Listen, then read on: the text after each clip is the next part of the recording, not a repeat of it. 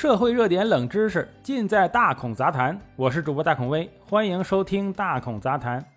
近日，云南有一名九五年的小伙，刚跟女朋友领证一小时就要闹离婚。原来呀，他是因为和女方已经分手，女方呢却多次纠缠刺激他，他才一时气愤跟女方结了婚，又要离。据有关部门统计，过去的一年里，全国结婚登记的总量为九百四十七万对，离婚登记呢有四百一十五万对，离婚人数几乎是结婚人数的一半。笼统的说，有两对新人结婚，他就要有一对离的。很多人把离婚率居高不下，归罪于婚前考虑的不周。好比上面两个青年呢，这个男青年气愤，女青年也是头脑发昏。很多人结了之后，很快又想离了，但他们后来再找呢，就会更加认真和谨慎。那么结婚之前应该考虑哪些因素呢？网友归纳了很多，咱们来捋一捋。首先就是对方的财务情况，有没有外债呀？两个人的财产是否需要公证？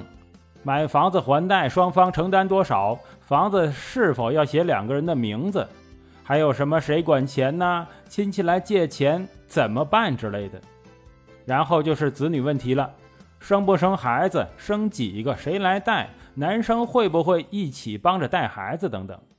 然后还有父母的赡养问题，还有过年 回谁家过年的问题。养不养宠物，甚至家务如何分配，哎，都非常的详细。当然，如果两个人相处不久或者相亲认识的，又着急结婚，确实应该把这些问题拿出来聊一下，甚至做个婚检什么的。但如果相处很久，相互已经非常了解了，就不必一股脑的拿出来谈了，因为在两个人一起生活交往的过程里，就会逐渐的聊到这些问题。很多时候，我们可以从一个人对某些事物的看法，了解他的很多观念。俗话说，三观比五官更重要。如果你们在很多事情上看法都不一样啊，哎，那就不适合在一起。所以结婚千万不能急，你着急找人，哎，你找的那个人也肯定是个着急结婚的人。两个着急结婚的人在一起，那是嫁给了婚姻还是嫁给了爱人呢？这种现象可不少。最近芒果 TV 出了一个《再见爱人》，里面就有一对儿。很多时候，你的心里有一个原始的、潜藏的声音告诉你：“哎，差不多该结婚了哈，老大不小了。”这个声音可能是很多周围的人给你潜移默化灌输进去的，也可能是你自己羡慕其他走进婚姻的朋友啊、啊同学，他们都有孩子了那种，你也会跟着有点急。在这种情况下做出的决定，难免就会有点着急。婚姻呢，在法律上确实是一种契约，结婚之后要互相承担对方的一部分法律责任，所以找一个身家清白的好人是一个最低的基础。和人相处不能光看他对你有多好，也要看他对别人怎么样。一个对同事、对朋友，甚至对父母都不友善的人。就算他对另一半爱护有加，这样的生活也是非常危险的。所以前提是大家要做一个善良的人，不然找什么伴侣日子都不会好过。这个无关婚姻和伴侣，更在于你自己是个什么样的人。婚姻本身呢是要经营的，婚前再考虑考察，婚后放任不管，不考虑体谅另一半，也是要出问题的。对伴侣言明自己的底线，对他有什么期望要求，都可以互相沟通。如果真的相爱，就不必过分的执着。有时候改变是让人愉快的，并不只是迁就和妥协，而是一种改变和完善自己的过程。其实大孔原本也是一个很大男子主义的人，啊，觉得男人嘛，在外面做好工作，赚到钱就好了。但是结婚后啊，啊，慢慢被老婆改造了。当然，中间又有很多摩擦，最后啊，开始理解什么是油腻，什么是爹味儿。嗯，为什么这个男人结了婚之后啊，会越来越不可爱啊？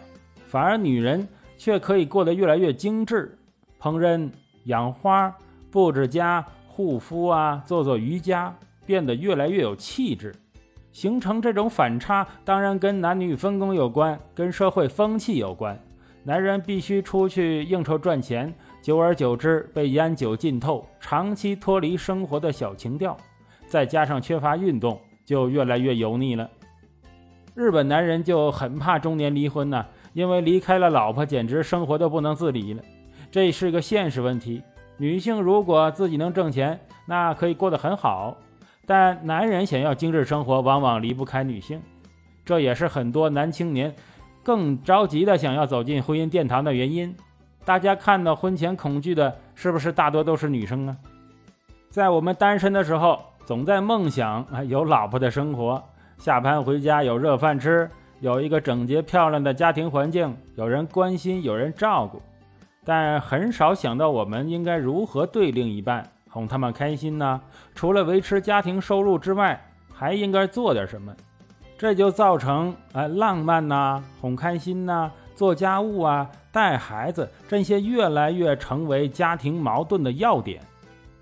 看似不是多大问题啊，但这些问题常常成为很多年轻人离婚的原因。这说明了人们更在乎内心的感受。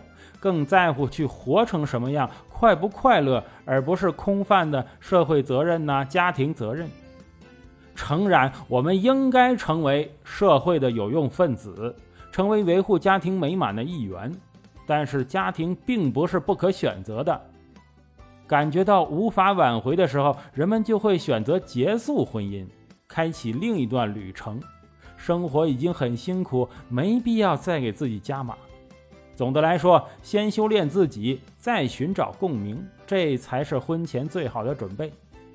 公主和王子在走进婚姻殿堂的那一刻完美结束，但对于普通人来说，这只是另一段旅程的开始。